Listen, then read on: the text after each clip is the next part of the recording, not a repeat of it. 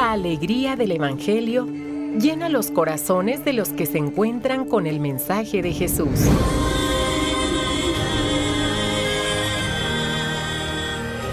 El Evangelio de hoy. El Evangelio de hoy. En voz de Monseñor Sigifredo Noriega Barceló. Escuchemos. Cuaresma 2024.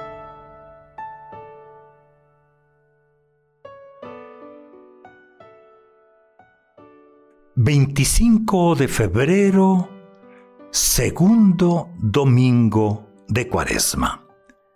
Antífona de entrada. Recuerda, Señor, que tu ternura y tu misericordia son eternas. No permitas que nos derrote el enemigo. Sálvanos, Dios de Israel, de todas nuestras angustias. Vayamos a la palabra de este día, del libro del Génesis, el sacrificio de nuestro patriarca Abraham. Respondemos el Salmo 115. Siempre confiaré en el Señor. La segunda lectura está tomada de la carta del apóstol San Pablo a los romanos. Dios nos entregó a su propio Hijo. Y del Santo Evangelio según San Marcos. En aquel tiempo Jesús tomó aparte a Pedro, a Santiago y a Juan, subió con ellos a un monte alto y se transfiguró en su presencia. Sus vestiduras se pusieron esplendorosamente blancas, con una blancura que nadie puede lograr sobre la tierra. Después se les aparecieron Elías y Moisés conversando con Jesús. Entonces Pedro le dijo a Jesús, Maestro, qué a gusto estamos aquí. Hagamos tres tiendas, una para ti, otra para Moisés, otra para Elías. En realidad, no sabía lo que decía porque estaban asustados. Se formó entonces una nube que los cubrió con su sombra, y de esta nube salió una voz que decía, Este es mi Hijo amado, escúchenlo. En ese momento miraron alrededor y no vieron a nadie sino a Jesús, que estaba solo con ellos. Cuando bajaban de la montaña, Jesús les mandó que no contaran a nadie lo que habían visto, hasta que el Hijo del Hombre resucitara de entre los muertos. Ellos guardaron esto en secreto, pero discutían entre sí qué querría decir eso de resucitar de entre los muertos. Palabra del Señor.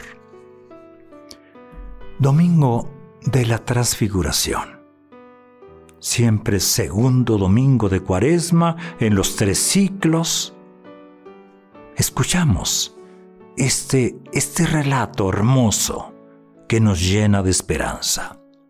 Esta gran noticia, la transfiguración, que es nuestro fundamento de nuestra esperanza. No es una noticia falsa, eh, no es una fake news, es buena noticia, la mejor de las noticias para el ser humano. Cuaresma. Es tiempo de cuaresma. Camino de esperanza radiante, de promesa cumplida en lo alto del monte de la cruz gloriosa.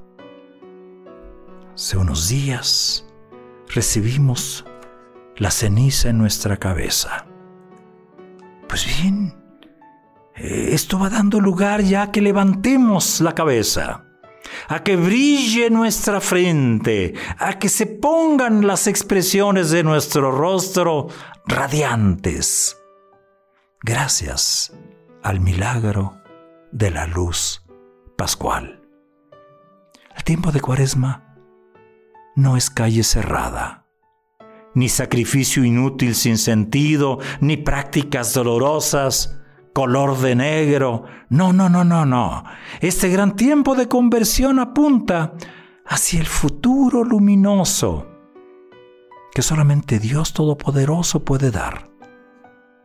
que ni ojo vio ni oído oyó. A todo esto apunta este domingo, segundo de Cuaresma, domingo de la transfiguración. Y es que pues, el tiempo que vivimos no es nada fácil en ningún aspecto. ¿eh?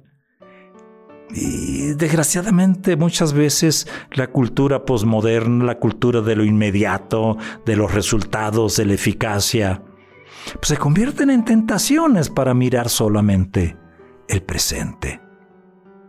Necesitamos momentos de esplendor que vayan más allá de un momento, de un instante.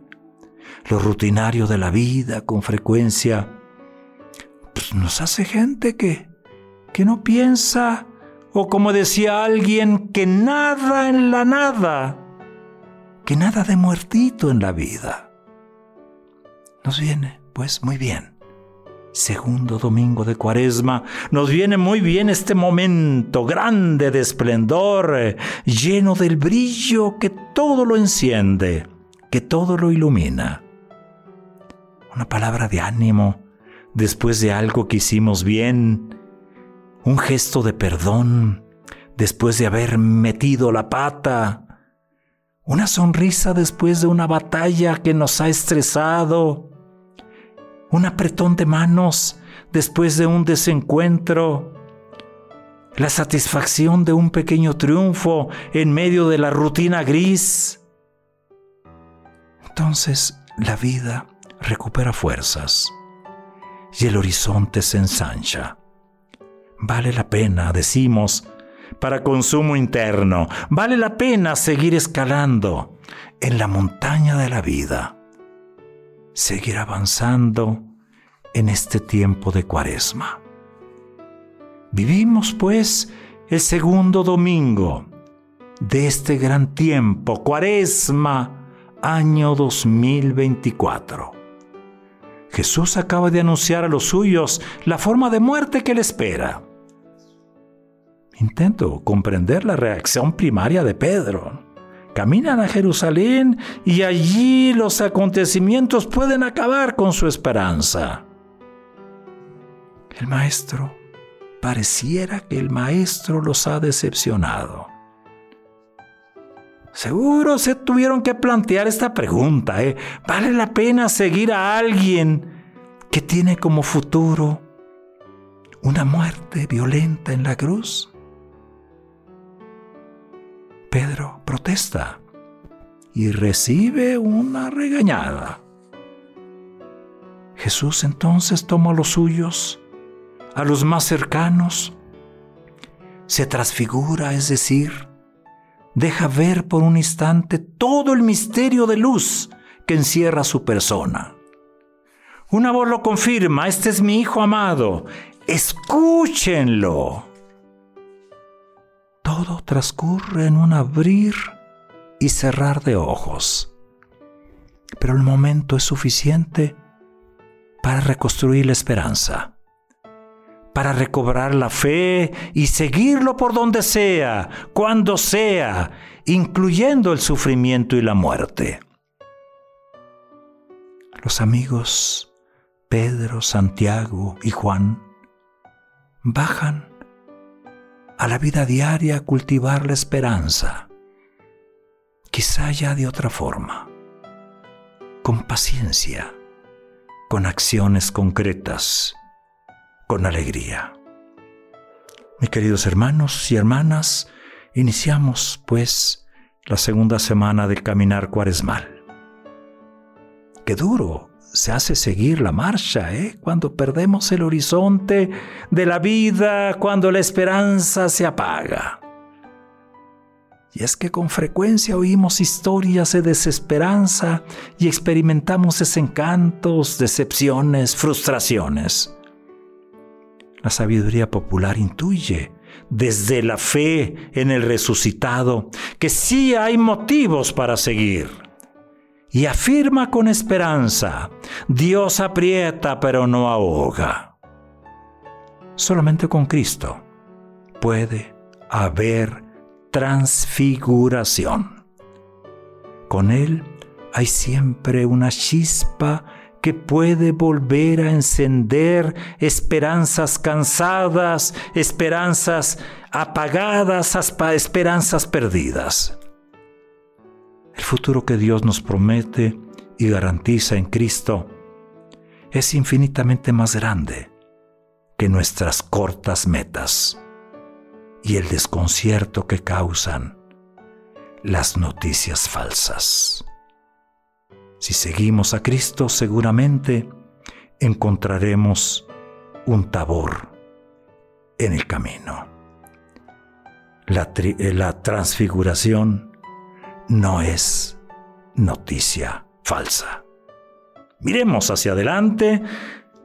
Entremos en esta segunda semana de Cuaresma. Dios tiene mucho todavía, muchísimo que darnos que ofrecernos. Ojalá que de nuestra parte se vaya construyendo un sí mejor, un sí sostenido. Con mucho afecto, bendigo cada uno de sus pasos cuaresmales. Buen domingo.